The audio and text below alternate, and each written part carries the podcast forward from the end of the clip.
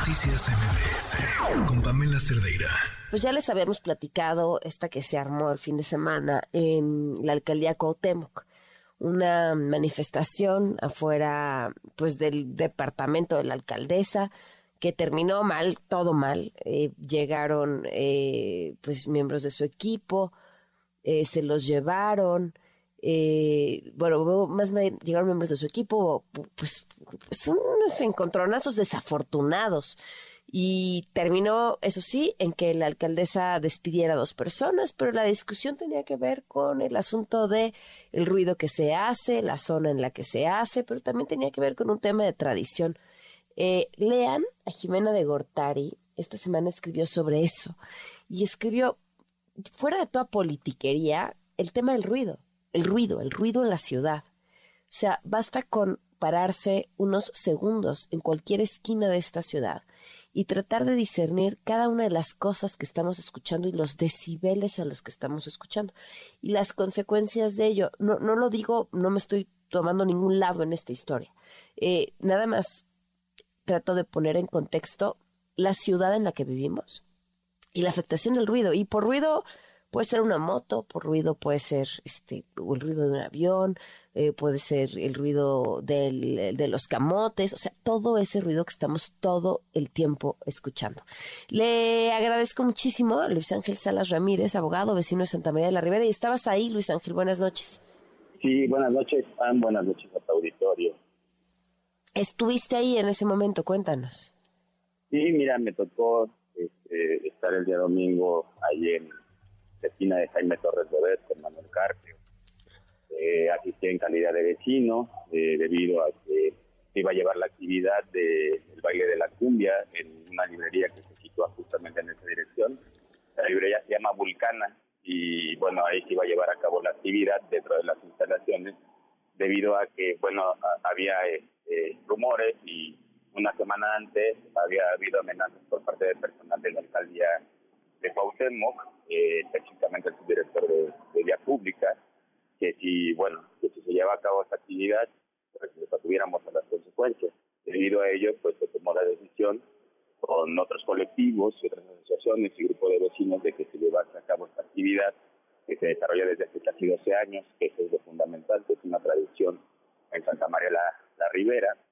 Y hay que recordar que, bueno, en Santa María la Ribera también se le conoce como Santa María la Rumbera en el arroz popular, y eso quiere decir que tiene una larga historia de baile, de tradiciones artísticas, de expresiones culturales, de expresiones populares, y en ese sentido, bueno, pues los humoristas específicamente desde hace 15 años, estos diversos colectivos, vecinos, de este, asociaciones civiles se dieron a la tarea de rescatar ese espacio que en algún momento, afortunadamente, existía muchísima inseguridad, existía este, muchos problemas de adicción. De hecho, otro de los motos por el cual se le conoce María de la Ribera, desafortunadamente, es Santa María la Rapera.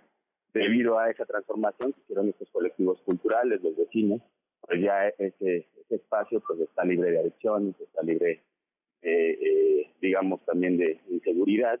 Y déjame decirte que con el tema que comentas del ruido, pues eh, nosotros desde hace muchos meses ya se había tomado la decisión vía este marco jurídico que el sonido sonara a 65 decibeles, tal y como se establece. También quiero eh, contextualizarte muy bien porque la explicación que, con la cual introduciste, pues me parece que carece un poco de contexto. En realmente lo que sucede es que ha habido criminalización por parte de la alcaldesa eh, Sandra Cuevas eh, con respecto a estos colectivos, señalando que nos robamos la luz, que se venden grapas, son, son declaraciones de dominio público, Sí, sí, sí, las que ahí se vende alcohol, que ahí se vende alcohol. Y, luego y luego ella misma dice, yo les he ofrecido como alternativa pues la Casa de Cultura o el Deportivo Cuauhtémoc, como a un vendedor de droga, como a un vendedor de alcohol. Que les da alternativas. nos, nos, nos, da una alternativa, ¿no? Debería decir. ¿no? también quiero decir, ella no es competente para señalar el robo de luz. Quien tendría que ser competente es la Fiscalía y es a través de una denuncia interpuesta por la Comisión. En ese sentido, ellos no son autoridad competente para señalar eso. Sin embargo, déjame aclararte un punto. Este, nosotros con las pasadas administraciones no importaba el color que fueran, porque nosotros en realidad somos, como te vuelvo a repetir, un grupo de vecinos, comité, este, colectivos, este, asociaciones civiles, se había acordado que, este, eh, pues que ellos nos iban a facilitar la luz. De hecho, ellos mismos pusieron la toma. Nosotros no tenemos un conocimiento técnico para subirnos y bajar la luz directamente del poste. De hecho, otras expresiones, hubo otras actividades que se llevan a cabo dentro de ese mismo espacio, utilizan esa misma toma de luz. Sin embargo, nosotros en la mesa de diálogo, después de que nos golpearon, eh, le propusimos a la alcaldesa este, y, a través de su equipo que evidentemente nosotros no solamente íbamos a tratar lo que estipulaba la ley con respecto a los decibeles del sonido, sino que también estábamos dispuestos a generar un contrato si ellos ya no nos querían suministrar la electricidad, de generar un contrato directamente con Compañía Federal de Electricidad para, este, para, para regularizarnos, ese era realmente el argumento. También nosotros le dijimos que era importante conservar ese espacio debido a, todo lo que ha implicado eh, con respecto a la historia de la colonia, como te vuelvo a repetir, el rescate que hubo de esos espacios. Entonces, y también lo fundamental es que es una tradición, además de que existe todo un amalgamado jurídico que obliga a las autoridades, digamos, a, fomentar, a garantizar, a proteger estos derechos humanos de carácter cultural, ¿no? que van concatenados con otros derechos humanos como el bienestar, el medio ambiente, este, la salud, etcétera. Y también déjame decirte que este es un espacio donde mayormente acuden personas de la tercera edad. Este, también se nos ha buscado vincular concretamente con un grupo eh, de la jefa de gobierno, Claudia Sheinbaum. Nosotros lo hemos desmentido todas las veces que hemos tenido la oportunidad de, manifestarlo. Nosotros, nadie de nosotros este, está vinculado con ninguna no, bueno, a ver, y, y, creo que y creo que si lo tuvieran también es perfectamente válido, pero no tendría nada que ver con lo que están solicitando. Ahora, después de pero, ok, ok, pero después de este desastre que fue y, desastre para la alcaldesa, ¿en qué han quedado? ¿Qué quieren ustedes que están pidiendo? Mira, ella en la mesa de diálogo nos dice que viene un diálogo, pero en realidad ya viene con la decisión tomada. La única, la única propuesta que hubo por parte de la alcaldía con todo y que este, le, la exhortamos, le invitamos a, inclusive en esa mesa a que nos conociera, a que inclusive construyera una agenda en común. Nosotros, al ser una expresión pacífica, este, eh, que eso me gustaría recalcarlo, pues evidentemente siempre vamos a estar abiertos al diálogo.